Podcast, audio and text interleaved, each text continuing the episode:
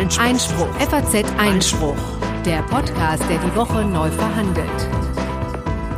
Hallo und herzlich willkommen jetzt mal wieder von meiner Seite nach zwei Wochen Abwesenheit zu Folge Nummer 124, nämlich des FAZ Einspruch Podcasts. Heute am 3. Juni 2020.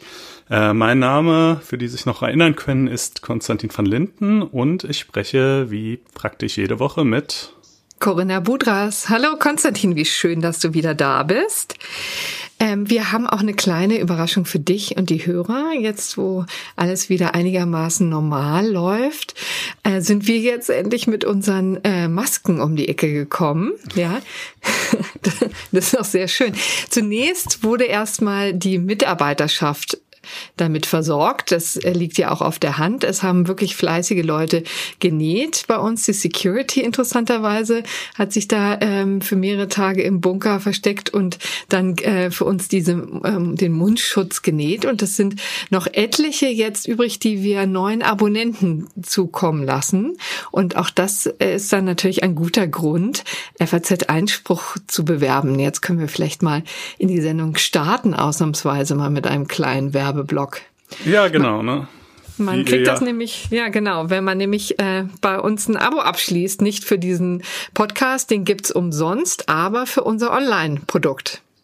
Richtig, wo jeden Tag äh, haufenweise Texte erscheinen, alles aus der FAZ und der FAS, was irgendwie was mit Recht zu tun hat und im Übrigen auch äh, von Faznet Stücke und dann eben natürlich noch jede Menge exklusive Autoren und Gastbeiträge und regelmäßig auch, wir haben ja unter jeder Podcast-Folge für alle, die da in ihrem Player vielleicht schon mal nachgeschaut haben, so Shownotes zu weiterführenden Beiträgen. Da finden sich regelmäßig dann eben auch eine Menge, die auf FAZ Einspruch laufen. Und äh, ja, genau, das könnt ihr abonnieren, indem ihr auf faz.net-einspruch testen geht. Ein Wort alles zusammengeschrieben.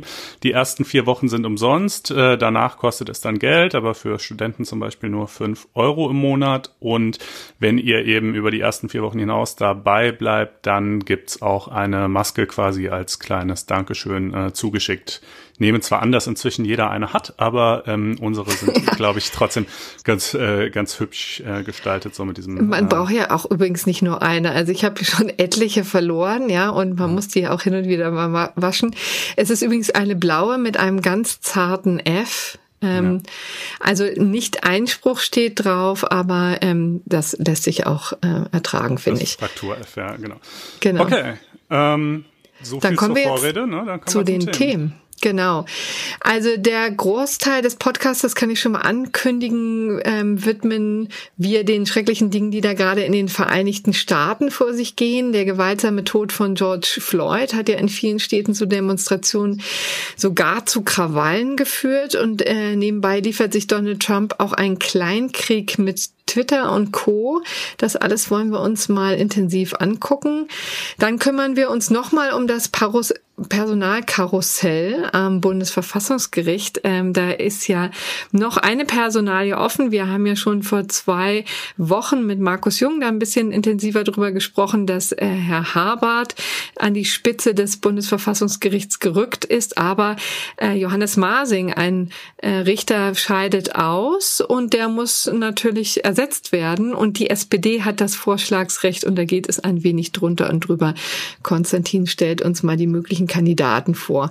Und dann haben wir natürlich, wie stets, das gerechte Urteil. Mhm. Ja, aber beginnen wir mit Amerika. Genau, also ähm, ein bisschen Vorrede muss sein, auch wenn es sicherlich äh, die allermeisten, die jetzt irgendwie mal Nachrichten konsumiert haben, in den letzten Tagen schon in groben Zügen mitbekommen haben werden.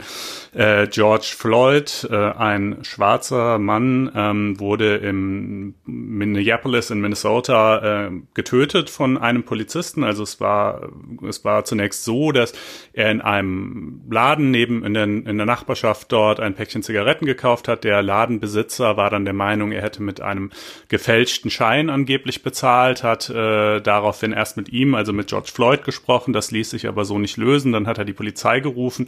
Ähm, dann rückten die eben an ähm, und äh, es kam zunächst zu einer verbalen Auseinandersetzung, äh, die aber offensichtlich irgendwie nicht zielführend war. Dann hat die Polizei versucht, ihn ins ähm, Polizeiauto zu drängen. Dann ist er wieder raus. Man kann das alles übrigens. Es gibt eine sehr ja, wie soll man sagen, detailreiche Rekonstruktion äh, dieser Minuten auf der Seite der New York Times. Die haben ähm, also Videos von diversen Überwachungskameras, die da zufälligerweise an verschiedenen Läden in der Nähe montiert waren, äh, quasi zusammengeführt mit Handyvideos, die dann später hinzutretende Augenzeugen geschossen haben und so weiter.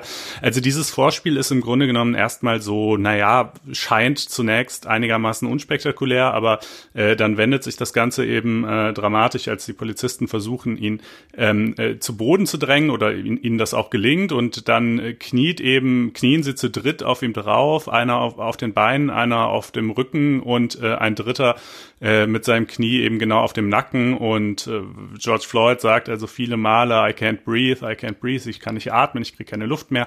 Äh, und das geht genau acht Minuten und 46 Sekunden lang. Und ähm, am Ende dessen oder eigentlich schon vorher für, ich glaube, mindestens die letzte Minute äh, ist Floyd dann auch erkennbar irgendwann ohnmächtig, völlig regungslos. Auch Passanten weisen die Polizisten vielfach darauf hin, äh, äh, dass sie doch bitte da mal runter sollten, wenigstens von seinem Nacken runtersteigen sollen. Er bekäme doch keine Luft, das sähe man doch, dass er sich doch überhaupt nicht wehren würde und inzwischen auch schon regungslos sei. Naja, sie, die Polizisten tun nichts dergleichen ähm, und äh, äh dann irgendwann erst wirklich erst als der Rettungswagen kommt, äh, auf Aufforderung des Sanitäters steigt dann dieser eine Polizist, der Herr Chauvin, äh, von dem Nacken äh, von, von George Floyd runter und dann ist es aber eben zu spät, weil ich meine, ob, ich weiß jetzt nicht genau, ob es auf dem Weg ins Krankenhaus oder im Krankenhaus ist, aber jedenfalls bald darauf verstirbt äh, ja.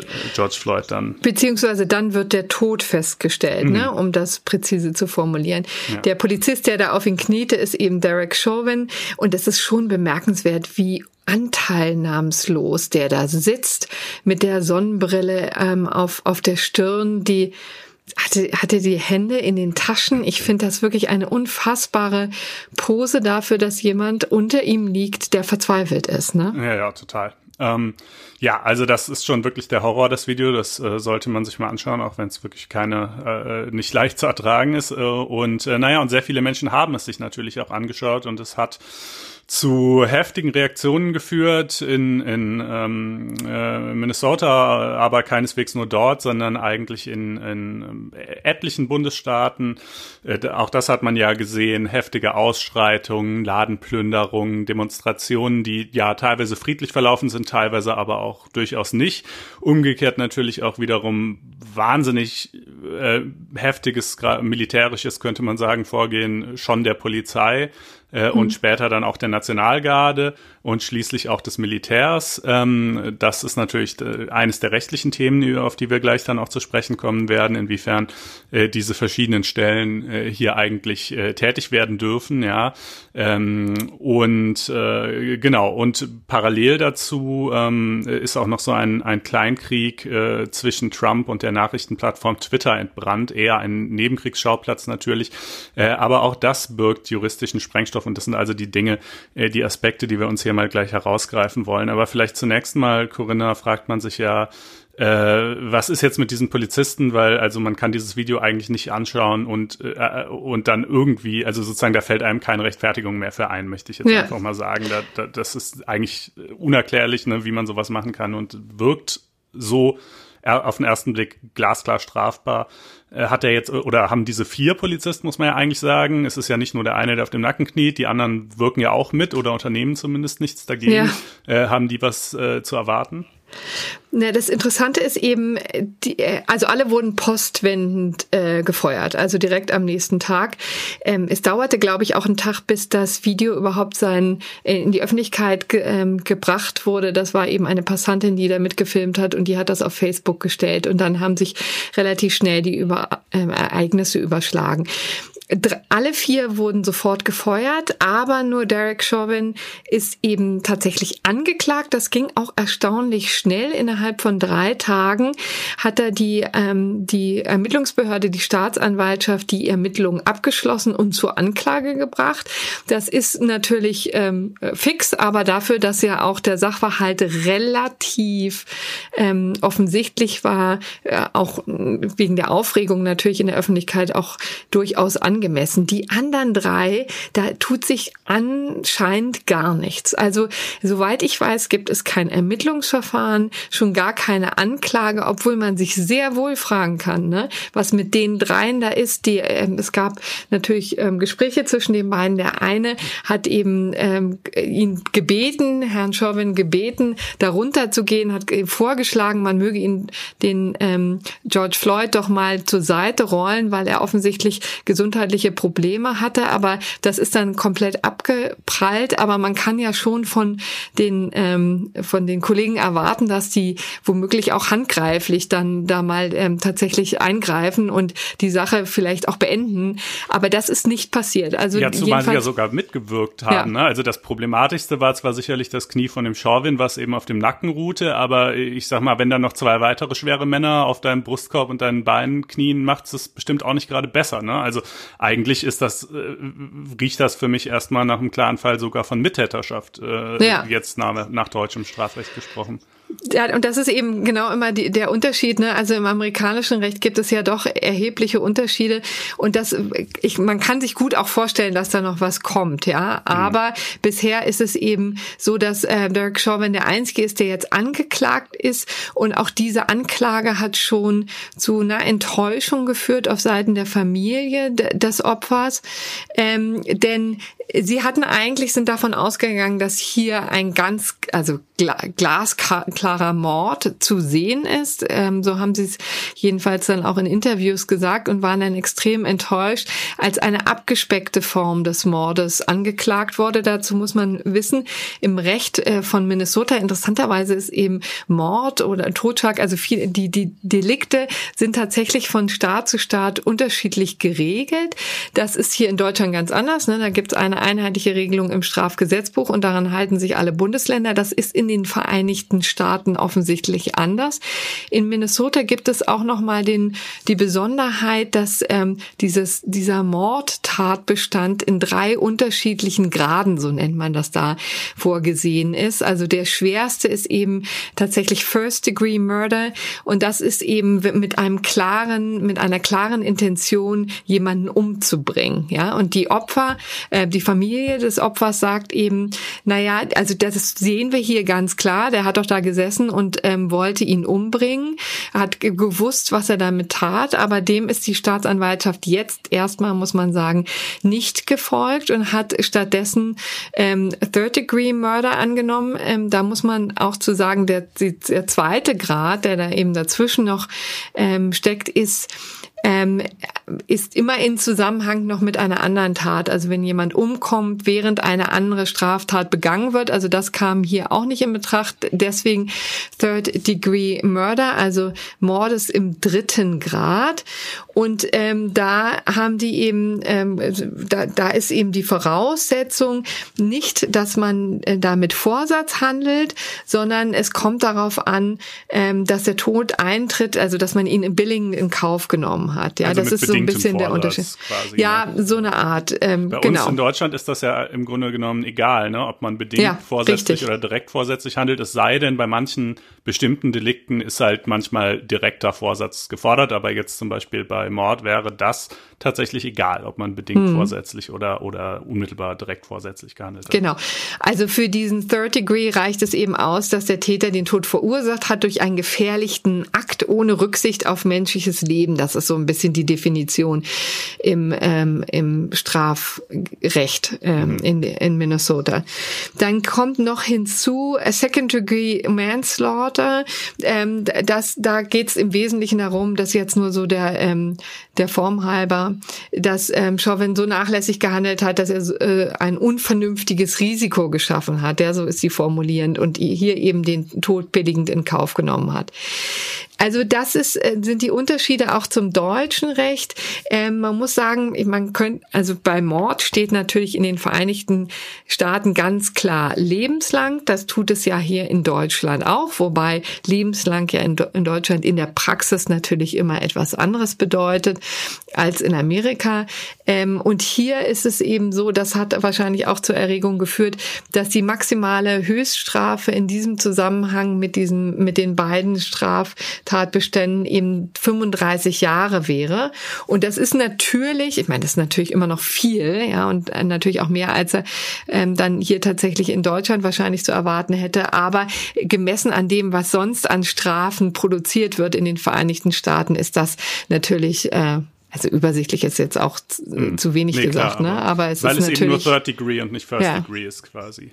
Richtig, genau. Hm. Also auch, auch da die Abstufung. Also genau. klar, okay, ja. zugegeben, wenn man sich das anschaut, es ist wahrscheinlich näherliegend zu sagen, dass er sich nur in Anführungsstrichen extrem rücksichtslos und sozusagen unbekümmert vielleicht von den möglichen Konsequenzen seines Verhaltens äh, da agiert hat, aber nicht, dass es direkt seine Absicht war, ihn zu ermorden. Aber andererseits who knows, ne? Man kann den Leuten ja auch nicht in den Kopf reinschauen und es ist sozusagen in einem solchen Ausmaß rücksichtslos und auf so vielfache Warnung von seinen Kollegen, von Zuschauern von dem Opfer selber hin, plus dass das sich ja auch schon nach gesundem Menschenverstand aufdrängt, dass das einfach tödlich enden kann, was er da macht, äh, dass man sich ehrlich gesagt schon auch die Frage stellen kann, ob der Typ nicht vielleicht einfach auch ein verkappter Sadist ist, der eben sehr wohl dachte, ach Mensch, das macht mir gerade Spaß hier, äh, quasi jemand umzubringen und das so als als äh, Sicherung, ne, äh, als einfach nur festhalten zu verbrämen. Naja, ja. I don't know. Also man kann also schon verstehen, dass schon das unbefriedigend ist. Ja. Ne, für, also die Spekulation, die du dir jetzt angestellt hast, also ich, ich finde auch, also das ist natürlich immer schwierig, ja. Natürlich muss man damit auch vorsichtig sein, aber ich finde auch die Art, wie er da sitzt und die, diese völlige Anteilnahmslosigkeit und dieses völlige Ungerührtsein von dem, was sich abspielt, hat mich ehrlich gesagt nochmal deutlich erschreckt. Mhm. Und da, deswegen könnte ich mir schon auch vorstellen, dass da, ähm, dass da eine, eine Intention da gewesen mhm. sein kann, ja. Ja, aber zumal wir reden ja über die Anklage erstmal, ja. ne? Also das Urteil Urteil kann dann ja immer noch mal anders ausgehen, aber so von einer, von einer resoluten Anklagebehörde könnte man sich da vielleicht auch mehr vorstellen, zumal, wie gesagt, auch was die anderen Polizisten angeht. Naja, das alles hat natürlich auch nicht gerade geholfen, ähm, äh, den, den äh, Volkszorn irgendwie äh, zu dämpfen. Äh, und das Thema von, von Polizeigewalt generell, aber insbesondere natürlich Polizeigewalt gegenüber Schwarzen und anderen Minderheiten in den USA, das ist ja nun, äh, weiß Gott, kein Neues. Das ist auch nicht das erste Mal, ähm, dass das äh, irgendwie zu Ausschreitungen geführt hätte. Ähm, äh, das beispielsweise 1992 hat es da mal ganz heftige, ehrlich gesagt sogar noch viel heftigere als die jetzigen Krawalle gegeben, nachdem vier, vier Polizisten, auch da waren es vier, ähm, äh, den schwarzen Rodney King also misshandelt hatten, schon wirklich schwer und äh, dann aber freigesprochen wurden. Äh, und in, im Zuge der damaligen Proteste sind, äh, meine ich, irgendwas um die 60 Menschen äh, ums Leben gekommen. Ja, also äh, gemessen daran könnte man sagen, ist es noch in Anführungsstrichen harmlos, aber das ist auch wirklich eine eine sehr hohe Messlatte, ja. Also es ist ja trotzdem ganz äh, extrem, was da stattfindet. Die es gehen ja täglich auch Dutzende Videos äh, durchs Fernsehen und durchs Netz, äh, wo man also immer wieder sprachlos machende Szenen sieht. Ähm, und äh, naja, die Frage ist natürlich, wie soll man der Situation Herr werden? Einerseits ist der Ärger, die Wut, die sich da entlädt, ähm, und, es, und da entlädt sich ja eine Wut, die sozusagen, das ist jetzt der Anlass, der Fall mit George Floyd, aber die natürlich aufgestaut ist über äh, eine endlos fortzusetzende Litanei von, von kleinen und, und, und großen ähm, äh, irgendwie Vorfällen, äh, die in eine ähnliche Richtung weisen, ja. Die ist natürlich einerseits hochgradig berechtigt, andererseits muss man auch sehen, dass sich da natürlich jetzt, also, dass da auch Dinge passiert, die sozusagen mit dem politischen Ziel äh, irgendwie was gegen Polizeigewalt zu tun, eigentlich nicht in einem irgendwie sinnvollen inhaltlichen Zusammenhang stehen. Ja, also es werden irgendwelche Läden äh, die Scheiben eingeschlagen und ausgeräumt und das sind jetzt auch nicht Läden von irgendwelchen White Supremacists notwendigerweise, sondern ne, wie das halt so ist, wenn dann Chaos auf den Straßen herrscht, dann, dann schließen sich natürlich auch einfach irgendwelche Leute an, die vielleicht auch einfach Lust auf Krawall haben und nicht alles, was da passiert, ist immer unbedingt sinnhaft einem äh, unmittelbar einem politischen Ziel unterstellt. Ja, und das ist natürlich auch kein hm. gut äh, erträglicher Zustand und schon irgendwie was, wo die Politik äh, irgendwie gucken muss, wie sie das das jetzt auch mal wieder äh, beruhigt kriegt, ja, ähm, und äh, das kann man einerseits durch politische Bekundungen tun, man könnte es tun, indem man vielleicht zum Beispiel mal sagt, wir packen das Problem der der äh, äh, aggressive Police Tactics mal an, wir versuchen vielleicht mal in der Polizeiausbildung die ja nun auch schon seit Ewigkeiten geforderten Reformen durchzusetzen. Äh, das geschieht natürlich nicht, ja. Aber ähm, wirklich gar nicht, ne? Also nee. es wird noch nicht mal angesprochen von ja. Donald Trump. Ne? Nee, das also wird, ja. Ja, das ist wirklich krass. Also von einzelnen Politikern natürlich schon, aber eben vom Präsidenten äh, mal so gar nicht. Ähm, äh, und äh, die alternativ kann man natürlich auch einfach sagen, wir schlagen diese Aufstände, diese Proteste nieder. Das geschieht ja auch. Ähm, es geschieht zum einen durch die Polizei, zum anderen durch die Nationalgarde. Die Nationalgarde, äh, muss man wissen, ist nicht die Armee, sondern ähm, die Nationalgarde wird quasi von jedem Bundesstaat, also jeder Bundesstaat hat seine eigenen Nationalgardisten. Insgesamt, alle Bundesstaaten aufaddiert, sind das so circa 430.000 Menschen. Ähm, das sind quasi, wie soll man das sagen, so die freiwillige Armee, also gut, äh, das sind teilweise Ex-Armeesoldaten, die also früher mal gedient haben, die vielleicht auch teilweise durchaus Kampf- und Einsatzerfahrung haben, die jetzt aber im Wesentlichen Zivilisten sind, also vielleicht ihrem Job nachgehen oder vielleicht auch in Rente sind, aber halt sich für die Nationalgarde zur Verfügung stellen, wenn sie denn benötigt wird. Und die, das kann zum Beispiel bei, ähm, bei irgendwelchen Naturkatastrophen der Fall sein. Ähm, das wurde 2006 nach äh, äh, eingefügt.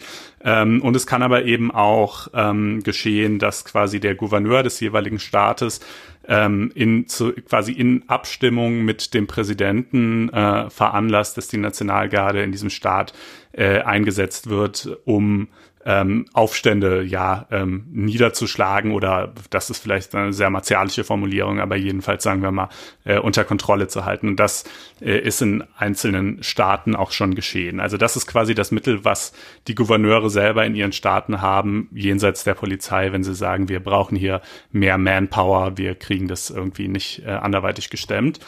Ähm, und, äh, und das dann, ist ja unproblematisch letztendlich, ne? Relativ und ja, relativ unproblematisch. Also ich meine politisch, äh, also rechtlich, ne, wenn wenn ein Gouverneur quasi sagt, ja, ich sehe hier das als notwendig an äh, und äh, dann sich da mit mit äh, dem Weißen Haus ins Benehmen setzt und die Nationalgarde dann da aufmarschiert, dann ist das rechtlich relativ unproblematisch, dass man hier grundsätzlich vielleicht eine Situation hat, wo man sowas machen kann.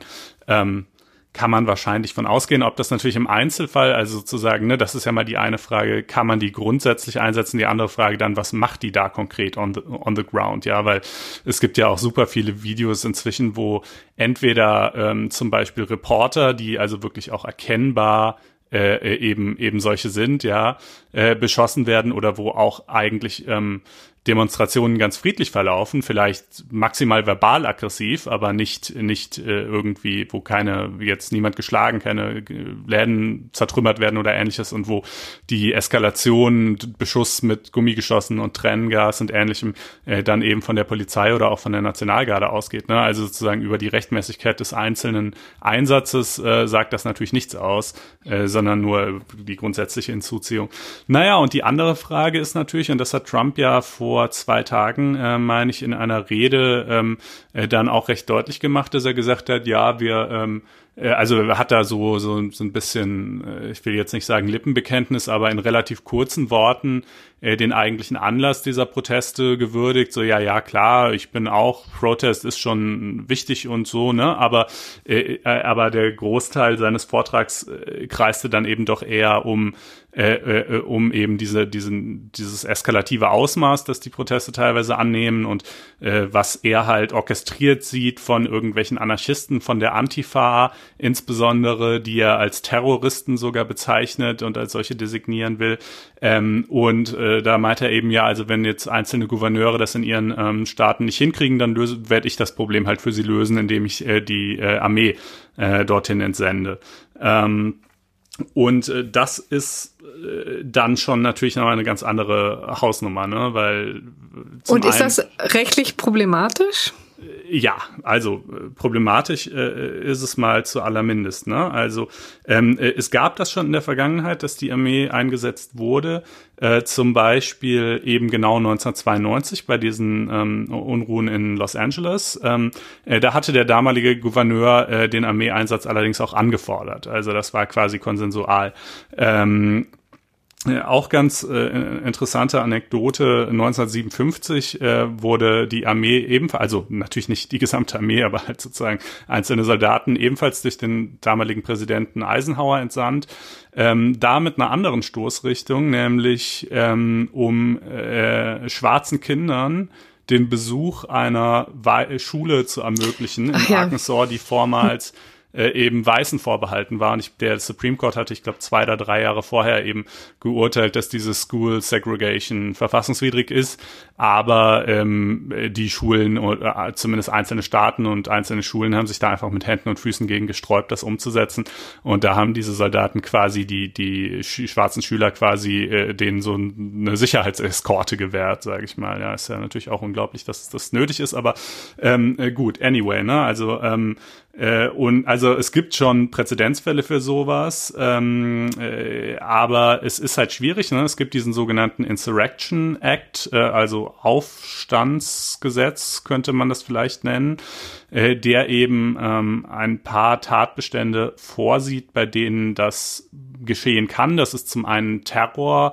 Ähm, äh, das ist zum anderen aber auch, und da wird die Formulierung dann halt so ein bisschen schwammig, ähm, äh, da ist von unrechtmäßigen Behinderungen die Rede, die dazu führten, dass in diesem äh, betreffenden Gebiet, um das es halt geht, ähm, äh, die amerikanischen Gesetze nicht mehr ordentlich äh, rechtsstaatlich durchgesetzt werden und dass sich das eben mit den quasi dortigen Mitteln augenscheinlich nicht nicht lösen lässt, ja.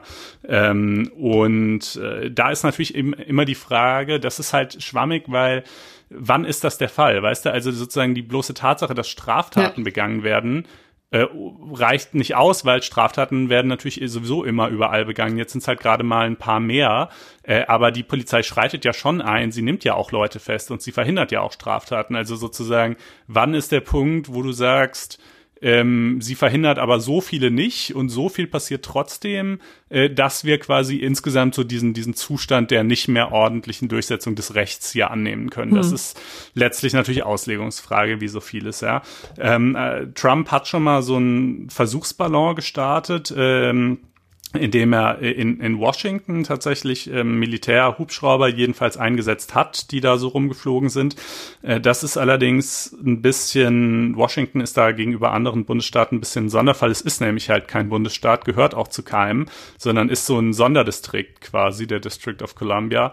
Ähm, äh, der ist auch nicht im Senat vertreten. Die ähm, Bürgermeisterin ist halt nicht ansatzweise zu vergleichen mit einem Gouverneur. Also ähm, da hat er so, da hat Trump einfach bessere Zugriffsmöglichkeiten, sage ich hm. mal, oder weniger starke Gegenspieler. Äh, wenn er das jetzt in irgendeinem Staat versuchen wollte, der das nicht will, dann würde der dortige Gouverneur halt klagen und dann würde man halt gucken, was dabei äh, rumkommt. Ne? Also das Gibt es denn irgendeinen Staat, der das gut fände, wenn das Militär da eingreifen würde, weil sie so verzweifelt sind vielleicht? Das weiß ich nicht für jeden einzelnen Staat. Ähm, ich könnte mir das schon vorstellen. Es ist ja jetzt auch nicht so, dass Trump sozusagen der einzige hm, Politiker wäre, der in solchen Law and Order Fragen auch gerne mit harter Hand regiert. Ne? Also ja. ähm, äh, äh da gibt's ja schon sicherlich auch republikanische, insbesondere Sena äh, Gouverneure, würde ich jetzt mal denken, die ähm, äh, sich da schon vorstellen könnten, auch zu sagen, ja, ähm, bitteschön. Ne? Äh, ist natürlich vielleicht auch ein bisschen so eine Bankrotterklärung, dass man halt quasi natürlich den eigenen Laden nicht hinreichend unter Kontrolle hat. Ähm, aber das wäre, also halte ich jetzt nicht für unvorstellbar, sagen wir mal hm. so. Aber, ähm, äh, aber umgekehrt gibt es auf jeden Fall auch diverse, die äh, das also definitiv nicht wollen.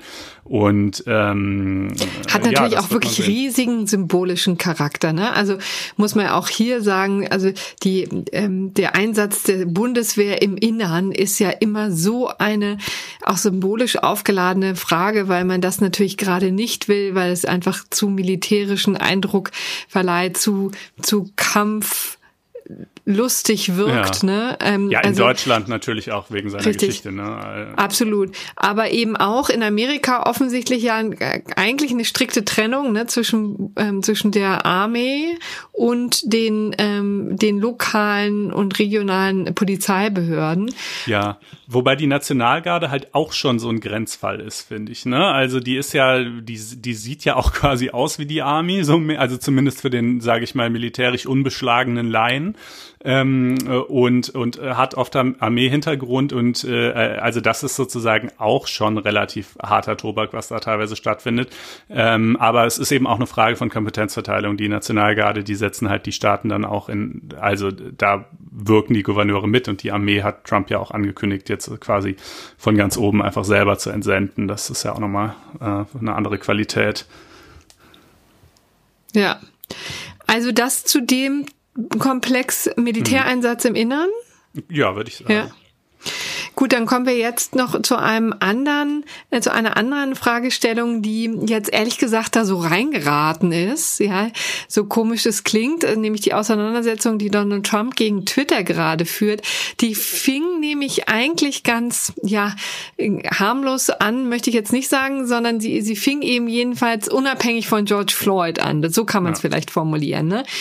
Letztendlich war es so, dass ähm, am 28., also vergangene Woche, äh, Twitter zum ersten Mal eingeschritten ist gegen Falschaussagen von Donald Trump.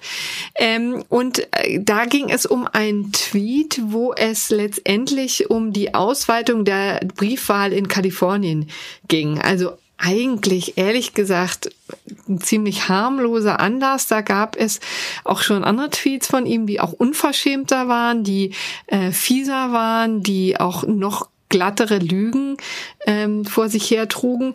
Also das ist jedenfalls bemerkenswert, dass ähm, Twitter äh, jetzt sich da mal entschlossen hat, dann einzuschreiten. Was haben sie eben gemacht? Sie haben einen Hinweis ähm, angeheftet, dass es eben um Falschaussagen handelt, äh, die die Wähler ähm, ja bei der Registrierung zur Wahl verwirren könnten und haben einige Sachen klargestellt. Ne? Ja. Man muss sagen, weil du gerade meinst, da gab es schon schlimmere Tweets von Trump, das stimmt. Aber Twitter hat ja so bestimmte Policies, nach denen sie moderieren. Und eine Policy ist halt gerade das Thema Voter Suppression. Ne? Also Tweets, ja. die quasi von der Wahrnehmung des Wahlrechts abhalten könnten. Das gab es ja auch in Deutschland, dass Leute zum Beispiel sowas getwittert haben wie Tipp an alle AfD-Wähler, Wahlzettel auch unterschreiben. Ja, Klammer auf, wenn man mhm. Wahlzettel unterschreibt, ist er ungültig, Klammer zu. Ne? So. Und äh, da hat Twitter hier auch ziemlich, also nicht mit, nicht mit sowas wie jetzt in den USA, aber eben mit Sperren ziemlich äh, rigide reagiert. Ja.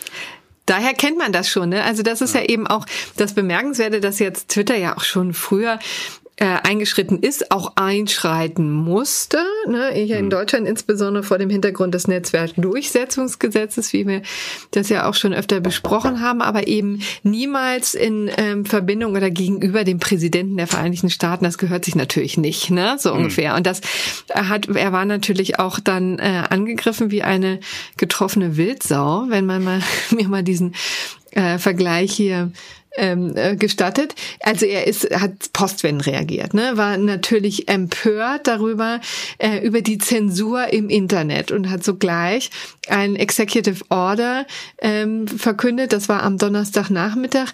Auch, wie gesagt, eigentlich eine sehr interessante Konstellation, dass hier der Staat ja die Zensur fürchtet. Ne? Ist ja normalerweise andersrum. Ähm, aber hier jedenfalls führte sich ähm, äh, Donald Trump äh, über Gebühr äh, in die Schranken ge gewiesen und ähm, hat deswegen gleich mal hingelangt. Ja. Obwohl die ja seinen Tweet nicht gelöscht, nicht nee. downgerankt, so, noch nicht mal selber bewertet haben, sondern einfach nur, ja, ich, das ist gut, es ist vielleicht eine indirekte Bewertung, weil sie halt. Ja, das würde ich schon sagen. Also so, da war dann so ein Link dran, ne, hier weitere Informationen zum Thema Betrug bei, bei der Briefwahl, dann diverse Links zu Nachrichtenartikeln und aus denen ergab sich halt, äh, ja, äh, aus denen ergab sich dann jedenfalls sinngemäß, dass das halt Quatsch ist, was Donald Trump hm. da behauptet. Man kann vielleicht sagen, ich, also ich fand das auch ganz spannend vergangene Woche, weil ich so lange drüber nachgedacht habe, warum jetzt nun gerade zu diesem Zeitpunkt und warum dieser Tweet. Aber das ist natürlich, es gab eine schöne Geschichte in der New York Times auch da, darüber, wie letztendlich die Diskussion ja schon viel länger gärt äh, bei Twitter, ne, weil die auch vielleicht sogar noch mal stärker als YouTube oder Facebook ähm, es mit mit einer großen Verantwortung zu tun haben, ne? weil weil ähm, Donald Trump eben Twitter liebt ohne Ende, da raushaut ohne Ende, auch wirklich also diffamierendes loslässt, Zeugen einschüchtert ohne Probleme, ja. Also da haben wir insbesondere während der ähm, Untersuchung ähm, zu seiner Russland-Affäre im vergangenen Jahr ja einiges dazu gesehen. Hm. Und im Grunde genommen, das da gibt es kein soziales Netzwerk, kein Medium, was ihm so sehr dabei hilft wie Twitter. Ne? Und ja. es gab übrigens ja auch nicht nur Donald Trump, sondern es gibt ja auch etliche andere ähm, problematische Politiker, die Twitter für ihre Zwecke nutzen und da Falschnachrichten verbreiten. Und deswegen gab es schon länger die Diskussion, was sie denn eigentlich nun damit machen. Auch im, in Bezug auf Bolsonaro zum Beispiel, äh, dem brasilianischen Präsidenten. Mhm. Und nun ähm, gab es offensichtlich das, den ersten Anlass, wo sie mal eingeschritten sind. Und eigentlich muss man schon wirklich sagen, ne, wenn man die normalen Maßstäbe, die an normale Twitter-Nutzer angelegt werden, mal hier anlegt, ja, solche Dinge wie richtig. Aufruf zum Online-Mobbing, ähm, Schüren von Hass, äh, Verbreiten von Unwahrheiten, also nicht nur von Unwahrheiten, das kann man ja machen, aber auch von gezielten Unwahrheiten mit dem Ziel, jemandes Ruf zu schädigen, äh, äh, üble Nachrede, all diese Dinge und zwar instrumentalisiert, orchestriert, natürlich im Bewusstsein, dass man eine riesige äh, sozusagen Fanbase hinter sich hat, die man mobilisieren kann auf diesem Weg. Also das würde bei jedem normalen Nutzer oder Influencer oder dergleichen zu einer Sperre geführt haben, und ja. zwar schon lange. Richtig. Also hätte man sich jetzt übrigens hier jetzt auch mal vorstellen können, ich weiß nicht, was dann passiert wäre, ne? Aber also äh, Ne, aber also interessant wäre es gewesen, ja. Vielleicht ja. kommt es ja noch. Aber jetzt hat er eben erstmal reagiert mit seiner Executive Order, also mit einem Dekret, dass er Section 230 ähm, reformieren möchte. Was verbirgt sich hinter äh, Section 230? Das ist eben eine eine ähm, eine Regelung aus dem Communication Decency Act, ja, also eine äh, ein, ein Gesetz, das auf die, ähm, die gepflegte Diskussion zielt. Ja, äh, es sind ja immer sehr sprechende Titel, die die Amerikaner da bemühen für ihre Gesetze. Das können wir inzwischen ja auch. Äh, das, dieses Regelwerk stammt aus dem Jahr 1996 und der wesentliche Kern ist eigentlich eine Haftungsprivilegierung für Internetplattformen. Ja, weil natürlich damals zu Beginn des Internets die Idee war, dass man jetzt nicht hier alle ähm, Anbieter gleich abwürgen möchte mit großen Haftungsfragen. Die stellen sich in Amerika noch viel stärker als hier bei uns. Das kann ja dann gleich in die Millionenklage gehen. Ähm, also das wollte man niemand zumuten und hat dann eben diese berühmte ähm, Differenzierung gemacht zwischen diesen Internet-Providern, ähm, also und, und Internetplattformen und den Publishern, ja, also und die, zu denen wir ja auch gehören, die FAZ natürlich auch gehört. Das ist eine vergleichbare Situation hier in Deutschland, da komme ich gleich drauf. Aber jedenfalls haben natürlich Medienhäuser eine andere Verantwortung für Inhalte, die sie auf ihren Internetplattformen und auch in der Printausgabe publizieren. Da müssen, das muss stimmen, da muss dann zur Not, wenn es nicht stimmt, korrigieren korrigiert werden. Da gibt es auch ähm, ähm, scharfe Schwerter, mal eine Gegendarstellung äh, oder auch ähm, die einstweilige Verfügung und schließlich auch die Schadensersatzklage. Also da gibt es ja etliche Eskalationsstufen, wie man gegenüber Medienhäusern sein Recht äh, durchsetzen kann, wenn man sich verleugnet fühlt. Das sollte explizit anders sein bei den Internetplattformen. Das war eben in, in Amerika die Section 230 und in Deutschland oder in Europa war es die E-Commerce-Richtlinie, die so ein ähm, Haftungsprivileg ähm, festgelegt hat. Also Plattformen dürfen Inhalte nicht filtern oder moderieren, es sei denn, sie blockieren sie wie ein guter Samariter, ja, und das ist eben diese Formulierung, die da genannt wird, wenn sie schädliche und gefährliche Inhalte aus dem Netz halten wollen. Das dürfen sie dann. Und ähm, so erklärt sich so, so auch das, dass ähm, Twitter oder auch Facebook dann natürlich moderierend eingreifen können beziehungsweise mitunter müssen. So, mitunter müssen, aber halt nicht direkt für alles müssen und vor allem nicht direkt für alles haften, was sie nicht sofort entfernen. Ne? Also. Genau, richtig.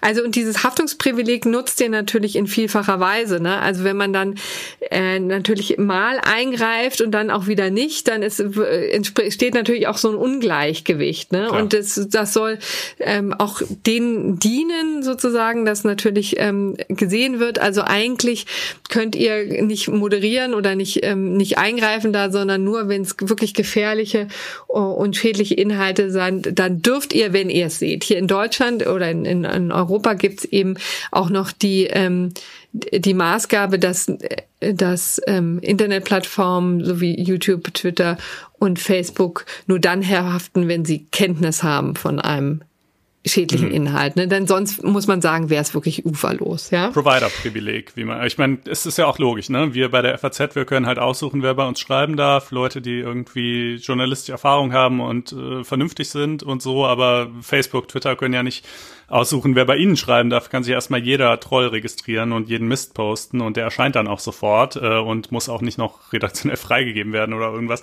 Also es lässt sich ja nicht vermeiden. Wenn man dafür mhm. je, für alles sofort in dem Moment, wo es online geht, haften würde, wie sollte das gehen? Ja, das ist ja schlechterdings unmöglich. Also das kann es irgendwie nicht sein.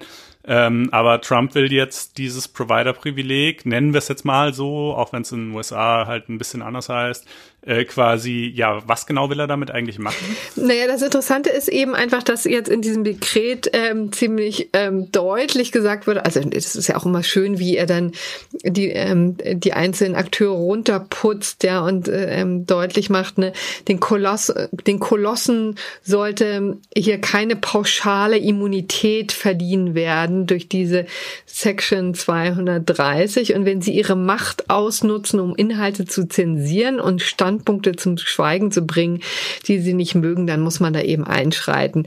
So und ähm, wer eben nicht nur als dieser guter Samariter Inhalte blockiert, so wie ich es eben formulierte und äh, geschildert habe, der soll den Schutz verlieren und wird dann behandelt wie eben jeder Publisher, also so wie wir.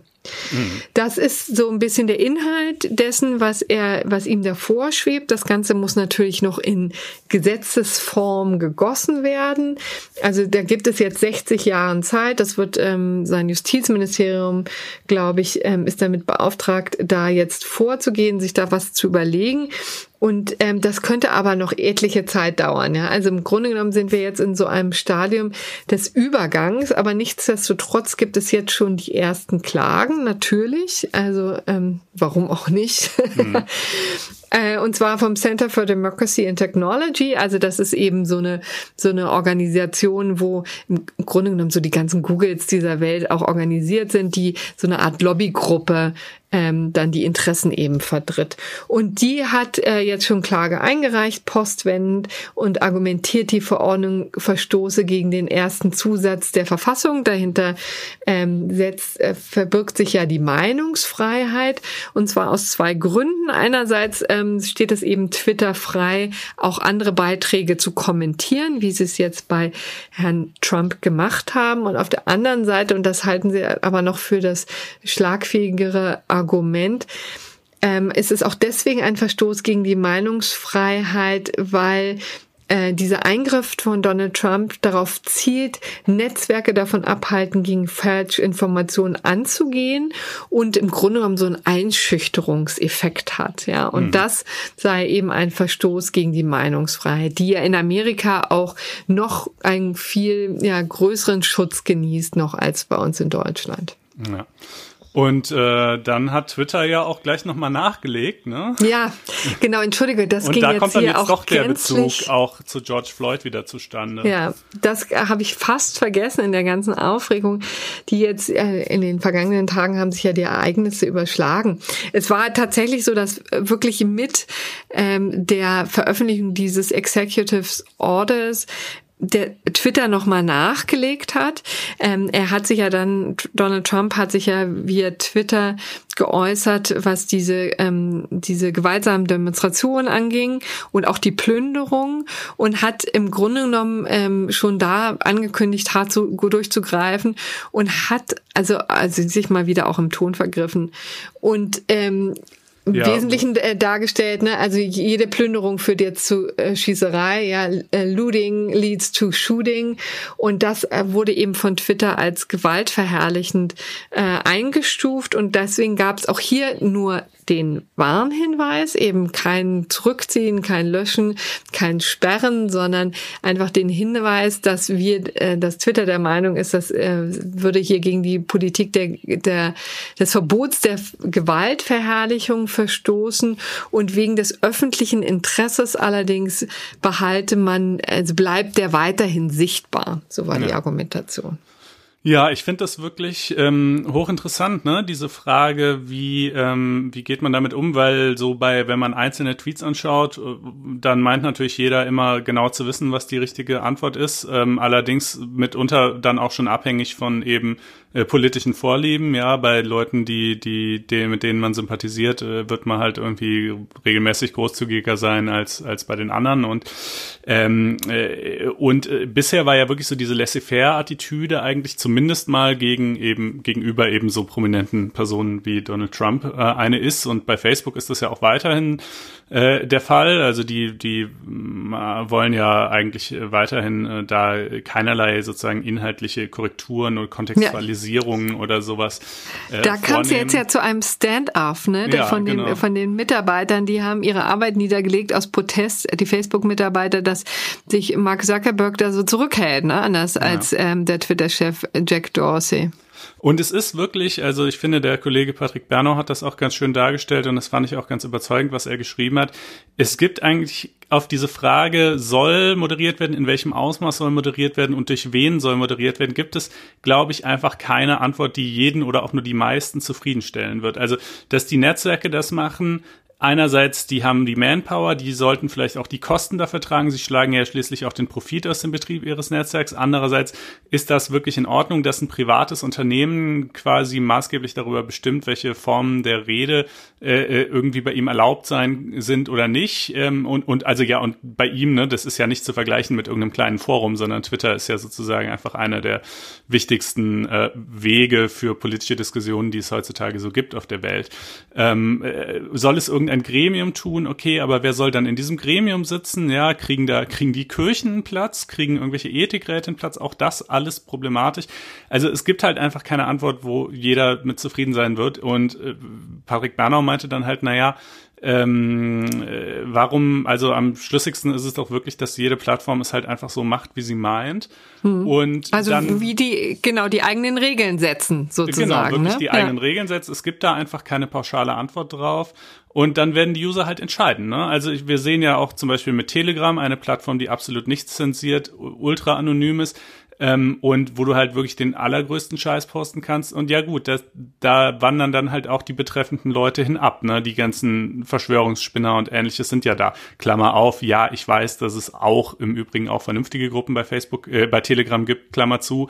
Aber so, das sucht, findet halt seine Kundschaft und, äh, und andere Plattformen machen, können es halt mal so und mal so machen. Und ähm, ich glaube, da muss man dann einfach wirklich auf so ein unterschiedliches Modell setzen und man geht halt dahin, wo es einem gefällt. Ja, manche sagen vielleicht mir, ich habe eine dicke Haut, mir ist das egal, wenn an, am Tag ich irgendwie zehn rassistische Beleidigungen in meiner Timeline lese. Ähm, äh, so will ich das halt haben. Ich will da auch selber frei sein, das tun zu können. Andere sagen vielleicht, nee, ich will lieber einen etwas zivileren Diskurs haben, äh, wo man irgendwie fruchtbar miteinander diskutieren kann und dafür auch mal moderierend stärker eingegriffen wird. Und dann gibt's halt ein anderes Netzwerk, was diesen Use Case abdeckt. Ich glaube, das äh, ist am ehesten irgendwie die Antwort auf diese Frage. Ja, es ist, ich finde nämlich auch in diesem Zusammenhang immer ganz interessant, ich, die Gegner dieser These würden jetzt natürlich einwenden, naja, die Meinungsfreiheit, die Meinungsfreiheit. Und das Interessante ist ja auch, ähm, oder das Spannende an ähm, Internet ist ja auch, dass wirklich jeder eine Stimme hat, also auch Klein Erna sozusagen, mhm. die eben vorher nicht in die FAZ drängen konnte oder in die Süddeutsche oder auf Plattformen, wo sie gehört wurde, hat jetzt ihre, ihren eigenen YouTube-Kanal und kann da schalten und walten, wie sie möchte. Das, das wird natürlich auch zu Recht als großes ähm, Erforder, äh, als, als, als große Errungenschaft dargestellt. Aber ich muss sagen, die, dieses Argument zählt natürlich gerade in Bezug auf Herrn Herrn Trump überhaupt nicht, ne? Ja. Denn also warum jetzt gerade der Präsident der Vereinigten Staaten auf Twitter angewiesen ist, das erschließt sich mir persönlich nicht. Der hat einfach unfassbar viele eigene Kanäle äh, und ähm, die ganzen Road kommen ja wahrscheinlich noch ja. ähm, und Wahlkampfreden und so weiter und so fort. Da ist ja, das hat ja vor Twitter schon wunderbar funktioniert und gerade ein Herr Trump ist ja nun wirklich überhaupt nicht drauf angewiesen. Nichtsdestotrotz liebt er es, ja, weil er ja. natürlich auch große Erfolge damit erzielt und noch weiter durchdringt mit seinen Originalzitaten, ja, als ohnehin ja, ungefiltert schon. halt, ne? Es ist halt keine kritische Presse dazwischen, die, die Ja, wobei ehrlich gesagt, wie, es gibt genug Anlässe, wo ungefiltert Reden gehalten auch, werden natürlich, können. Natürlich, auch ne? das. Also ja, klar, kein Mensch ne? auf Erden ist so wenig darauf angewiesen wie Donald Trump vermutlich. Ähm, äh, und es ist ja auch noch die Ironie seiner seines Projekts hier ist ja natürlich auch noch, dass wenn das so käme, wenn quasi Netzwerke ähm, unmittelbar haften äh, würden für irgendwelche verleumderischen, beleidigenden ähm, äh, oder verhetzenden Posts, die bei ihnen äh, stattfinden und dementsprechend viel stärker äh, moderieren müssten, ja, wessen Tweets würden dem wohl als erstes zum Opfer fallen? Seine eigenen. Ja, also es ist ja irgendwie auch noch, äh, der, es ist einfach eine vollkommen wahnwitzige Aktion und auch einfach die, die, die Infantilität, weil sozusagen es ist ja unübersehbar, dass es natürlich eine persönliche Racheaktion ist, ja, wirklich Stunden quasi nachdem Twitter da zum ersten Mal auf einen seiner Tweets so reagiert hat. Es ist, äh, macht einen wieder mal sprachlos ähm, aber gut. Und dann kommen wir vielleicht, äh, weil wir gerade über das Thema ähm, auch Twitter-Moderation äh, und, und Fakten äh, und irgendwie sozusagen, inwieweit sollen soziale Netzwerke moderieren oder nicht reden, da schlagen wir dann jetzt mal so langsam die Brücke nach Deutschland rüber. Ähm, äh, und zwar mit einer kurzen Ergänzung ähm, zu einem Thema, über das wir ausführlich schon mal in Folge 104 gesprochen haben. Ähm, da ging es um die sogenannten, um die Faktenchecks, die, die dieses Recherchekollektiv namens Korrektiv ähm, auf Facebook durchführt. Ja, für, die Korrektiv ist äh, quasi von Facebook für den deutschen Sprachraum oder für Deutschland jedenfalls äh, als Faktenchecker beauftragt worden und die können etwas tun, was andere Menschen und Medien auf Facebook nicht tun können, nämlich können sie halt Facebook-Posts von anderen Medien als ähm, äh, inhaltlich falsch markieren. Ja, das ist so, so eine Variante, wie Facebook versucht, damit umzugehen. Ja, die Facebook selber will nicht tätig werden, will nicht in dieses schwierige Feld hineingeraten, aber hat halt für einzelne Länder solche ähm, Läden wie halt bei uns jetzt eben korrektiv beauftragt, die das quasi für Facebook machen. Und ähm, äh, Tichys Einblick, dieses Rechtsaußen-Blog äh, ähm, von Roland Tichy, ähm, hatte eben einen Artikel auf Facebook gepostet ähm, über einen offenen Brief von 500 Wissenschaftlern, ähm, die sich da also skeptisch zu diversen Dingen im Zusammenhang mit dem Klimawandel geäußert haben. Äh, und äh, Korrektiv hatte dann diesen, diesen Post versehen mit dem Hinweis teilweise falsch. Äh, Behauptungen teilweise falsch und dadurch säuft er dann im, im, im äh, Algorithmus von Facebook ab.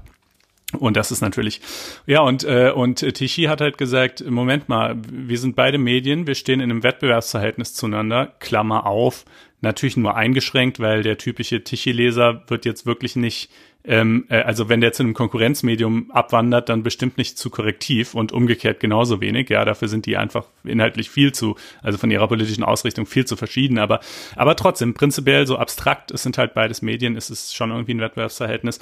Und äh, das ist ja wohl ein totaler Fall von Waffenungleichheit hier. Äh, die können unsere Posts downranken und umgekehrt nicht. Ähm, und äh, ja, das äh, in erster Instanz hatte Tichy verloren. Da haben wir eben drüber berichtet in Folge 104. In zweiter Instanz hat er jetzt gewonnen. Äh, allerdings mit einem nicht ganz so grundsätzlichen Urteil, wie man es sich vielleicht hätte erhoffen können. Also immerhin, das OLG Karlsruhe stellt mal fest, das Wettbewerbsrecht ist in solchen Konstellationen anwendbar. Das ist ja schon mal äh, interessant. Ähm, und insofern ist es auch grundsätzlich. Aber dann, äh, es äußert sich halt nicht dazu, ob diese Waffenungleichheit, die hier besteht, prinzipiell ein Problem wäre, sondern sie sagen halt nur, in diesem konkreten Fall war der Faktencheck ein Problem und zwar weil Tichy ja über diesen offenen Brief von 500 Wissenschaftlern berichtet hat. Und wenn überhaupt hier irgendwas falsch gewesen sein sollte, dann ist das nicht Tichys Bericht über diesen offenen Brief, sondern dann ist es der offene Brief selber. Ja, also äh, wenn es zum Beispiel gar nicht stimmt, dass das 500 Wissenschaftler sind, die diesen Brief verfasst haben, sondern manche davon sich äh, gar nicht als Wissenschaftler bezeichnen dürften, dann liegt dieser Fehler schon in dem Brief, wo sie sich als solche bezeichnen und nicht in dem Bericht über den Brief. Ähm, und dieser Faktencheck hätte insoweit aber quasi äh, wie soll man sagen, den missverständlichen Eindruck erweckt, äh, dass Tichys Text selber falsch wäre und das sei er halt zumindest ganz überwiegend nicht und deshalb sei das hier nicht in Ordnung. Das ist natürlich, ja, okay, lässt sich hören, ist halt schöner wäre es natürlich gewesen, man hätte da ein bisschen grundsätzlichere ähm, Klarstellung noch gehabt. Ähm, zumindest im Eilverfahren ist die Nummer damit auch durch. Ähm, Im Hauptsacheverfahren kann es natürlich noch weitergehen und ansonsten kann man sich auch vorstellen, dieser Rechtsanwalt da, der Steinhöfel, der ähm, hat sich das ja auch so ein bisschen zur Aufgabe gemacht, äh, in solchen Sachverhalten vorzugehen. Also ich denke mal, auf kurz oder lang ähm, äh, wird ein ähnliches Verfahren dann auch mal zu einer grundsätzlicheren Klärung noch führen. Hm. Ja, dann wären wir jetzt am Ende dieses ganzen ähm, großen Komplexes George Floyd und sein tragischer Tod am vergangenen Montag, also Montag vergangener Woche. Es gibt noch vielleicht zwei Dinge, die man noch ergänzen kann, nämlich einerseits ähm, die Ergebnisse der Autopsie, die bisher ja nur vorläufig waren, könnten noch mal zum dazu führen, dass die Anklage verschärft wird, denn es war ja so, dass die abgespeckte Form des Mordes Mordan, der Mordanklage ja darauf basierte, dass festgestellt wurde, es gab hier keinen Erstickungstod, sondern es gab eben mehrere Umstände, die zu diesem Tod führten, unter anderem eben auch ähm, Herzprobleme, die er schon im Vorfeld hatte, also diese Precondition, wie es immer so heißt, dann natürlich die Gewaltanwendung durch die Poli äh, Polizei, aber auch die Tatsache, dass er womöglich Alkohol getrunken hatte im Vorfeld und äh, unter Drogen stand. All das ähm, soll eine Rolle gespielt werden. So der vorläufige, das vorläufige Ergebnis der Autopsie. Die Familie hat ja eine zweite Autopsie durchführen lassen, die zu einem gegenteiligen Ergebnis kam, die ganz klar gesagt hat, hier gibt es, hier hat ein Erstickungstod stattgefunden. Also da ist auch noch mal Bewegung drin. Ja, also man wird eben sehen, auch ob da auch noch die anderen drei Polizisten hm. für, zur Verantwortung gezogen werden. Da bin ich auch noch mal sehr gespannt, wie sich da die Entwicklung ähm, äh, gestaltet. Die Frau von äh, Derek Chauvin, übrigens äh, kann man hier an dieser Stelle mal zumindest erwähnen, hat sich Postfan, hat die Postfan die Scheidung eingereicht am Tag Ach was? nach der, ja, am Tag nach der Verhaftung. Okay. So, also. Gut. Dann ähm, sind wir jetzt beim Deutschen Bundesverfassungsgericht. Ne? Mhm. Genau. Ähm, ja, wie du schon sagst, ähm, nach der äh, Personalrochade ist vor der Personalrochade. Es gibt ja, ich meine, es sind halt äh, 16 äh, Richter mit einer Amtszeit von jeweils zwölf Jahren, hoffentlich, wenn ich mich nicht äh, aus der Erinnerung täusche. Äh, und ähm, ein weiterer ähm, scheidet aus. Eigentlich hätte er schon ausscheiden sollen, zum 1. April nämlich. Ähm, aber er tut noch Dienst quasi über Gebühr hinaus, äh, weil eben noch kein Nachfolger gefunden ist. Und dieser Richter ist Johannes Masing. Ähm, und der bekleidet, äh, so sagen es viele, auch nicht ganz zu Unrecht, sicherlich einen der wichtigsten Posten am Bundesverfassungsgericht, weil in seine Dezernatszuständigkeit eben diverse, also Streitigkeiten fallen, deren Schwerpunkt äh, die Versammlungsfreiheit betrifft, die Meinungsfreiheit betrifft und ähm, ja, sagen wir mal, Kommunikation im Internet und Netzpolitik im weiteren Sinne hm. betrifft. Und ich glaube, das BND-Urteil war auch das letzte, wo er tatsächlich als Berichterstatter quasi genau. ja auch eine wichtige Rolle spielte, ne? Genau. Also das muss man vielleicht auch gerade mal vorwegschicken. Berichterstatter ist genau das richtige Stichwort. Also diese Zuständigkeit bedeutet, dass wenn ein Verfahren beim Bundesverfassungsgericht eingeht, wo der Schwerpunkt eben in einem dieser gerade genannten Bereiche liegt, dann geht das an, an Herrn Johannes Masing und natürlich seinen Stab von wissenschaftlichen Mitarbeitern äh, und äh, die erstellen dann ein, ein Votum oder einen Entscheidungsvorschlag und bereiten das Ganze auf und vor. Entschieden wird natürlich trotzdem, je nachdem, was das das für eine Sache ist, durch die Kammer oder durch den Senat. Äh, also ist jetzt nicht so, dass, dass der Richter auf diesem Posten irgendwie im Alleingang über, über Streitigkeiten entscheiden könnte, äh, die halt äh, was mit Versammlungsfreiheit oder Meinungsfreiheit oder Internet zu tun haben. Ähm, aber dadurch, dass er die Entscheidung vorbereitet, und das sind ja gerade bei den Senatsverfahren ist das eine enorme monatelange Arbeit, äh, hat er natürlich eine gewisse, also eine größere Prägungsmacht vielleicht doch auf die Entscheidung als jetzt eben äh, ein anderer Richter, der nur in Anführungsstrichen ähm, bei den Beratungen dabei ist und äh, seine Stimme in die eine oder andere Richtung abgibt. Also ist schon nicht ganz, äh, ist schon nicht unwichtig, wer auf der Stelle sitzt. Und ähm, lange Zeit galt wohl eigentlich ähm, Martin Eifert äh, als gesetzt, mehr oder weniger, oder jedenfalls als klar irgendwie deutlich bester Kandidat. Er ist äh, Rechtsprofessor in äh, Berlin und eben seit vielen Jahren jemand, der einfach einen, wie soll man sagen, akademisch sehr guten Ruf genießt und sich auch genau mit diesen ähm, Rechtsgebieten, um die es da geht, befasst. Und ähm, so dachte man also, die SPD würde wohl Martin Eifert nominieren. Äh, die SPD ist am Zug, ne? das kann man an der Stelle auch mal kurz sagen. Die, ähm, ja.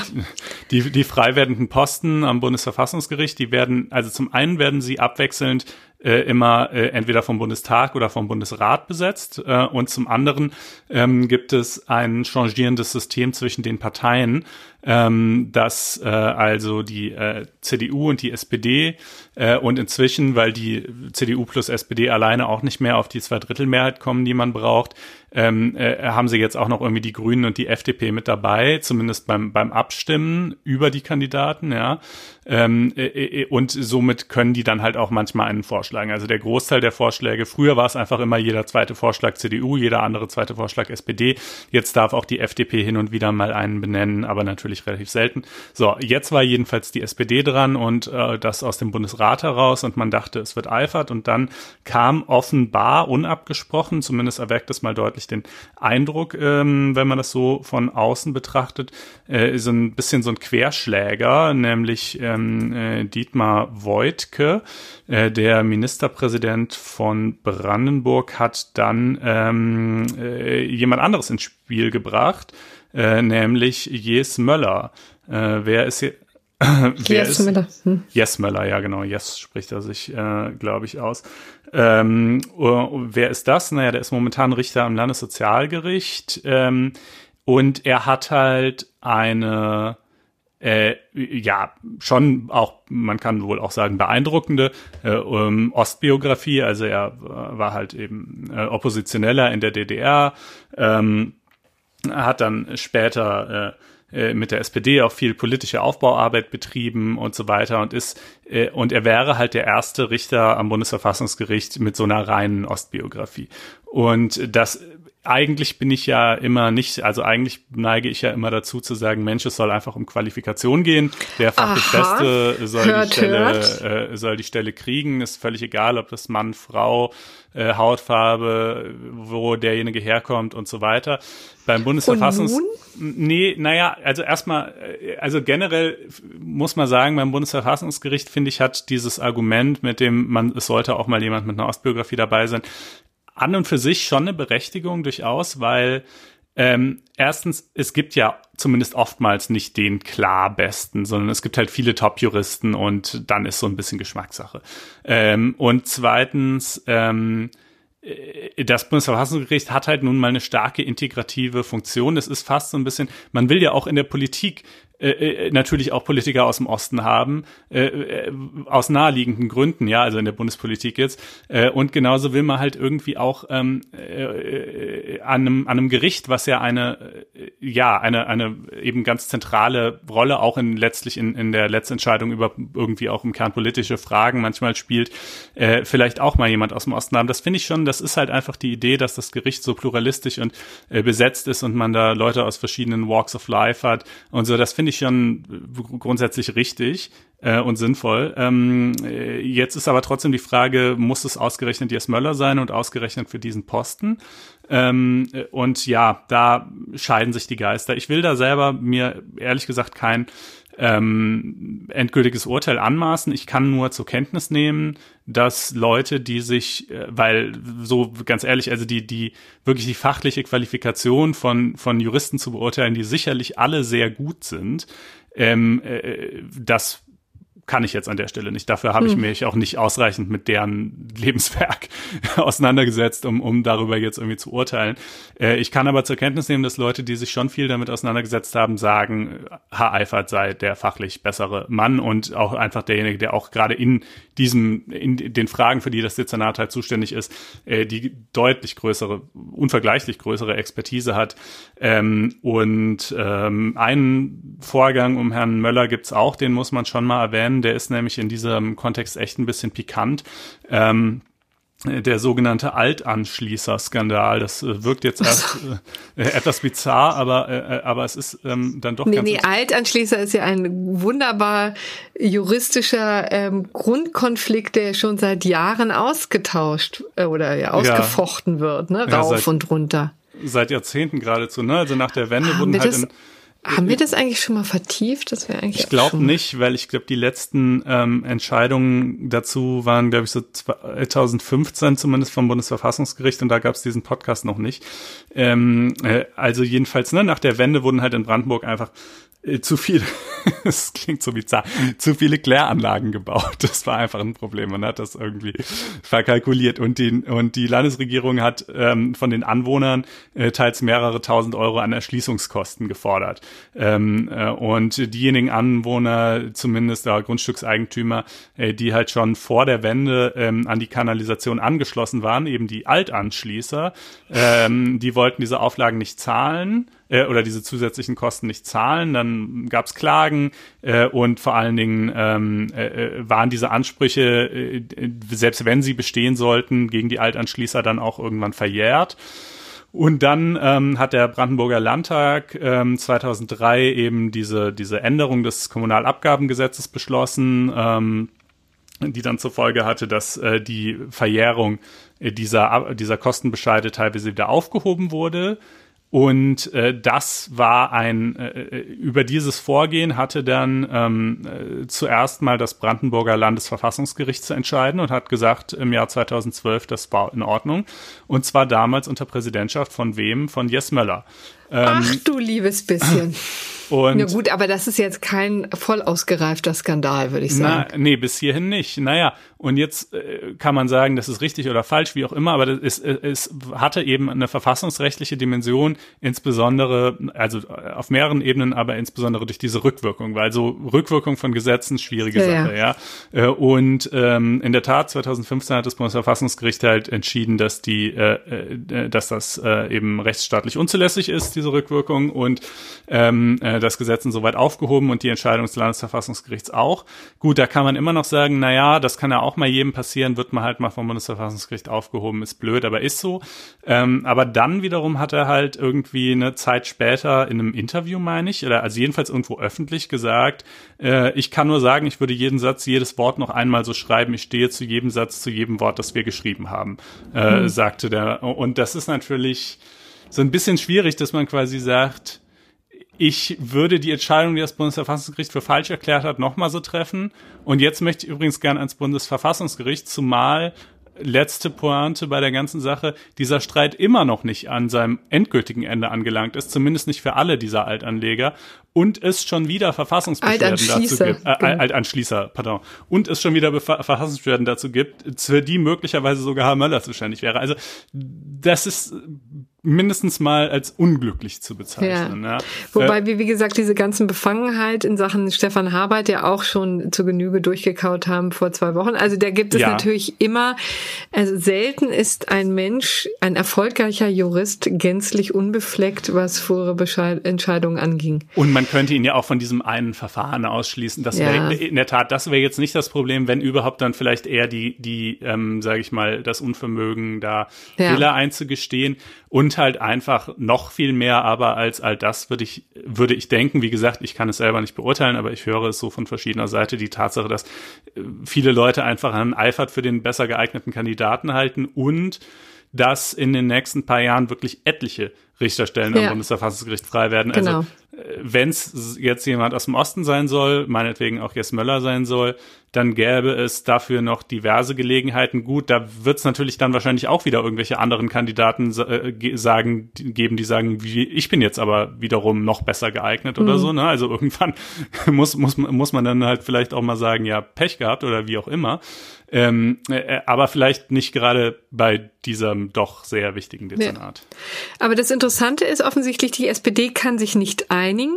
Ja. Und deswegen liegt jetzt der Ball beim Bundesverfassungsgericht, ne? Genau, so ist es. Das Paragraph 7a Bundesverfassungsgerichtsgesetz, wenn äh, innerhalb von zwei Monaten nach äh, dem der nach Ende der Amtszeit äh, und das war ja eben der 1. April nicht über einen Nachfolger entschieden wurde, dann muss das älteste Mitglied des Wahlausschusses äh das Bundesverfassungsgericht um einen Vorschlag bitten.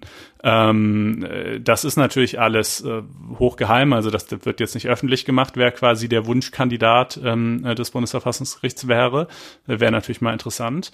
Ähm, ja. äh, und es ist auch nicht bindend, ähm, äh, äh, aber es ist natürlich schon, hat dann natürlich schon eine gewisse Signalwirkung, wenn die Politik es nicht auf die Reihe kriegt quasi und dann sagt das Bundesverfassungsgericht, wir hätten gern den. Ja, ne, dann ist das zumindest mal ein Argument. Ist auch im Grunde genommen ein Zeichen, dass sich die SPD jetzt auch auf solche Themen nicht einigen kann. Ne? Das macht die Sache natürlich auch schwierig. Ja. Ähm, also ich glaube wirklich, für beide gibt es einen Punkt. Für beide Seiten kann man gute Argumente finden, aber man sollte natürlich in einer Partei auch die Möglichkeit haben, äh, Kompromisse zu finden ne? und ja. sich da mal zu einigen. Also das äh, lässt wahrscheinlich tief blicken, was die SPD und der Zustand der SPD angeht. Naja, ja, beklagenswert. Ja, kommen wir jetzt zum äh, gerechten Urteil? Ähm, ich glaube, wir kommen. Ähm, ach nein, wir haben noch einen kurzen Nachtrag. Äh zum äh, Bundesgerichtshof. Ja, entschuldige. Nee, kein Problem, alles Gute. Es geht auch ganz fix. Da haben wir nämlich auch schon mal ausführlich drüber gesprochen in Folge 91. Ähm, die Frage, ob ähm, bei diesen Cookie-Bannern, die man ja ähm, äh, segensreicherweise jetzt immer auf allen Webseiten antrifft, ähm, äh, ob die Webseite die Cookies wirklich erst dann setzen darf, wenn der Nutzer aktiv innerhalb dieses Banners auf einen Knopf klickt, der da lautet akzeptieren oder ich bin einverstanden oder so ähnlich, ja, also wenn er wirklich ausdrücklich das als okay bezeichnet, oder ob sie quasi auch einen Banner einblenden darf, wo aber schon so ein Häkchen angekreuzt ist mit dem Inhalt ich bin einverstanden ähm, äh, und äh, es also quasi reicht, wenn der Nutzer das sieht und dann nicht aktiv widerspricht. Ja, muss ich aktiv zustimmen oder oder reicht es, dass ich nicht aktiv widerspreche nach Hinweis. Ähm, und der EuGH hat halt gesagt, ähm, äh, klare Sache nach der entsprechenden, ich meine, E-Commerce-Richtlinie ist es. Ähm, äh, man muss äh, ausdrücklich zustimmen. Und ähm, das Problem ist halt so ein bisschen, dass im Telemediengesetz diese Richtlinie einfach nicht so richtig umgesetzt ist, ja, weil da steht halt schon relativ klar drin, ähm, wenn der Nutzer nicht widerspricht, äh, dann dann reicht das aus, ja. Äh, und äh, jetzt hatte halt der BGH das Problem, naja, irgendwie auf der einen Seite habe ich den klaren Gesetzeswortlaut auf der anderen Seite habe ich den EuGH, der mir sagt, äh, ja, der Wortlaut der Richtlinie ist aber auch klar, nur halt in die andere Richtung und ihr habt sie halt dann auch möglicherweise nicht richtig umgesetzt. Äh, naja, dann lege ich es halt, wie es so schön heißt, richtlinienkonform aus. Das heißt, obwohl im 15. Absatz 3 TMG echt was anderes drin steht, sagt der BGH jetzt eben auch, ja, ähm, man muss, äh, man muss äh, bewusst akzeptieren, man muss das bewusst anklicken. Ähm, das ist aus rechtlicher Sicht, äh, also aus europarechtlicher Sicht auf jeden Fall konsequent. Die Richtlinie ist da relativ klar. Ähm, aus deutscher Sicht äh, für Juristen schon mal unerfreulich, weil das jetzt wieder so eine endlos versteppte Altlast wird, wo man jetzt wieder das äh, quasi das Gegenteil von dem, was eigentlich die Rechtslage ist, im Gesetz steht und jetzt korrigiert ja, keiner mehr, großartig. weil jetzt heißt es ja, warum die Rechtsprechung hat doch eine Lösung gefunden. äh, und äh, und natürlich ist es für Nutzer eine Katastrophe. Das liegt halt einfach daran, dass die e also die die Regelung in der E-Commerce-Richtlinie in der Hinsicht eine Katastrophe ist. Ähm, jeder, der dem abhelfen will, dem sei abermals das wunderbare I don't care about Cookies Add-on empfohlen, dass alle diese Banner einfach automatisch ausblendet und man kann wieder unbeschwert surfen, ohne auf jeder Seite das erstmal äh, anklicken oder wegklicken zu müssen. Ja, das ist auch ähm, eine Software, die für dich geschaffen wurde. Ja, wirklich. Also das hat meine Browser-Erfahrung um 300 Prozent verbessert. Da sind wir jetzt also beim gerechten Urteil und bei der AfD. Die ist mal wieder vorstellig geworden vor dem Bundesverfassungsgericht in einem Eilverfahren. Und zwar ging es um die Absetzung des Vorsitzenden des Rechtsausschusses des Bundestages, Herrn Brandner. Das hat uns in unserem Podcast auch schon beschäftigt, ähm, weil das natürlich auch von, von großem Wert ist für die Rechtscommunity, denn der Rechtsausschuss ist natürlich ähm, durchaus auch äh, gewichtig. Und als größte Oppositionspartei hatte die AfD äh, das Recht, den Vorsitzenden zu bestimmen, hat das eben mit Herrn Brandner auch getan, aber der wurde wiederholt auffällig auffällig und ausfällig. Er hat nämlich ähm, da auf Twitter gepöbelt oder hat da auch schon eine lange Historie im Landtag von Thüringen, wo er ja auch gesessen hat äh, und da immer wieder mit unangenehmen Äußerungen äh, ja, aufgefallen ist. Und diesmal war der Stein des Anstoßes wieder ein Tweet auf Twitter, wo es, ähm, wo er thematisiert hat die Verleihung des Bundesverdienstkreuzes, äh, des Bundesverdienstkreuzes an den AfD-kritischen deutschen Rocksender Udo Lindenberg, den wir ja alle kennen und schätzen. Und ähm, das hatte er kritisiert mit der Bemerkung Judaslohn. So. Und da haben sich natürlich wieder e-, etliche ähm, Aufregungen daran entzündet. Und jetzt war es auch den Mitgliedern des Rechtsausschusses zu viel. Und die haben gesagt, jetzt ist Schluss. Das Tischtuch ist zerschnitten. Der Mann muss weg. Und haben ihn abgewählt. Und das war ein, ein recht äh, interessanter Move, weil den hat es so vorher noch nie gegeben. Denn normalerweise fährt man sich selbst, wenn man natürlich in der Opposition steht, ähm, äh, zueinander im Bundestag ja nicht gegenseitig an den Karren, ja, sondern ähm, da, dafür gibt's ja auch die Geschäftsordnung, ähm, die sowas ja weitgehend regeln, wer wann wie Anspruch hat auf den Vorsitz und wie viele Mitglieder da entsandt werden oder so. Das hat ja alles seine gute Ordnung. Und ähm, deswegen wäre das auch mit dem AfD-Vorsitz kein Problem gewesen, hätte sich Herr Brandner einfach ähm, äh, etwas zurückgehalten. Aber nun kam es eben am 13. November 2019 eben zum, zur Abwahl und zwar 37 Ja-Stimmen gegen 6 Nein-Stimmen. Damit wurde er eben abberufen und die AfD hat natürlich das Bundesverfassungsgericht angerufen in Form eines Organstreitverfahrens und hat gesagt, ihr müsst jetzt entscheiden. Und das haben sie jetzt im Eilverfahren gemacht. Da weiß, weiß der geneigte und der erfahrene FAZ-Einspruchhörer natürlich im Eilverfahren kommt es vor allen Dingen auf die Folgenabwägung ab. Und die hat jetzt letztendlich entschieden darüber, dass ähm, die Abberufung bis jetzt also in Ordnung war oder sagen wir mal so, es wird nicht dran gerüttelt. Das Bundesverfassungsgericht jedenfalls im Eilverfahren wird daran äh, nichts auszusetzen haben, weil einfach die Folgen ja zu Lasten von Herrn äh, Brandner nicht so ähm, nicht so gravierend sind, wie jetzt, wenn das Bundesverfassungsgericht, also auch ein Verfassungsorgan, dem anderen Bundes, also Verfassungsorgan, nämlich dem Bundestag, da äh, in, den, in die Parade fährt. Das ist sozusagen die Argumentation. Aber es ist tatsächlich die ähm, der Weg dahin war schon nicht ganz uninteressant. Und da könnte man sich vorstellen, dass das nochmal eine größere Sache wird vor dem Bundesverfassungsgericht, womöglich auch ein mündliches Verfahren nach sich ziehen wird? Weil die schon, also das liest sich ganz spannend, ähm, diese, ähm, diese Entscheidung, weil es schon sehr auch um Demokratietheorie geht und die Rolle der Opposition und wie wichtig die Opposition eigentlich ist in diesem ganzen Spiel ähm, im Bundestag, ja. Und die hat verfügt natürlich über eine ganz zentrale Rolle, ja, muss man sagen. Und die AfD als äh, wichtigste oder als größte Oppositionspartei darf natürlich nicht daran gehindert werden, ihre Oppositionsrolle auch vernünftig auszufüllen. Und Artikel 38 des Grundgesetzes gibt hier den Fraktionen so ein verfassungsrechtliches Teilhaberecht, ja, das eben durch diese Berufung beeinträchtigt sein könnte. So argumentieren oder das erwähnen zumindest. Durch die Abberufung. Ja, das ja. erwähnen die, ähm, die Richter sie begründen damit, warum das nicht offensichtlich unbegründet ist, ja? ja, was ja auch schon ein wichtiges Zwischenergebnis ist. Also es ist nicht ganz ganz absurd, was da vorgetragen wird. Das muss man sich noch mal genauer angucken. Und zwar aufgrund des Demokratieprinzips und den, ähm, dem ähm, damit verbundenen Grundsatz der effektiven Opposition.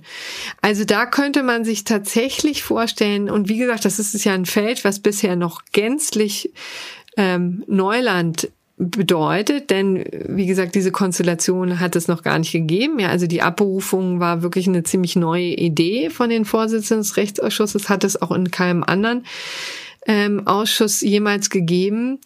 Und ähm, hier war, äh, äh, es ging das sozusagen deshalb gegen die oder zu Lasten der AfD aus, weil gesagt wird, also mit diesem Eilbeschluss greifen wir jetzt nicht hier in das Selbstbestimmungsrecht des Bundestages ein. Dazu brauchen wir eine, das Hauptsacheverfahren. So Weil ungefähr. das halt quasi die Arbeitsfähigkeit des Ausschusses ja auch beeinträchtigen könnte, wenn ja. die gezwungen wären, jetzt unter einem Vorsitzenden weiterzumachen, den sie alle ablehnen. Äh, und ähm, äh, außerdem ja äh, auch umgekehrt man, man, auch sagen, sagen muss, die AfD kann ja ähm, genau. Äh, Nachfolger benennen. Ne? Und die Parteien haben ja. auch gesagt, den werden wir auch nicht blockieren, anders als ja den Bundestagspräsidenten, äh, sondern den wählen wir dann auch. Nur es geht uns halt spezifisch um Herrn Brandner, den wir einfach nicht äh, äh erträglich finden. Und insofern ist es ja für die AfD, deshalb finde ich auch ihr Argument mit dem, oh, wir werden um unsere Oppositionsrecht gebracht, hier einen Ausschussvorsitzenden zu haben, nur so halb überzeugend, weil, wie gesagt, sie können ja einen neuen benennen ähm, und äh, haben das halt bisher nicht getan. Ja, aber das erwägt das Bund Bundesverfassungsgericht eben auch und sagte, na ja, also man, es kann jetzt aber natürlich nicht Sinn und Zweck von Sianze sein, dass sozusagen so lange gewählt wird, bis man einen Kandidaten hat, der jetzt die Mehrheit im Bundestag gefällt. Ja, denn das, ja. das würde ja auch die Opposition als solche konterkarieren. Ja, ja das stimmt also es soll kein so. Gefälligkeitskandidat sein. Das haben sie in der Tat schon jetzt in dieser Abwägung vorweggenommen. Deswegen schon jetzt eine ziemlich interessante Entscheidung. Und man muss sehen, wie, ähm, wie das weitergeht weitergeht. Ich würde mir da jetzt keine Prognose zutrauen auf Basis dieses Eilbeschlusses, interessanterweise. Aber nichtsdestotrotz, wir finden natürlich gut, dass Herr Brandner jetzt erstmal ähm, nicht weiter als Vorsitzender des Rechtsausschusses fungiert. Das ist übrigens gerade ein CDU-Abgeordneter, ähm, nämlich Heribert Hirte, ja auch ein sehr erfahrener Jurist.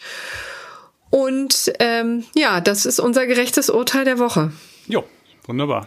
Damit dann, wären wir dann am Ende des Podcasts angelangt, ne? Danke genau. für die Aufmerksamkeit. Danke für die Aufmerksamkeit, für Sternchen, Abos und so weiter. Ihr wisst das ja. Und äh, hören euch nächste Woche wieder.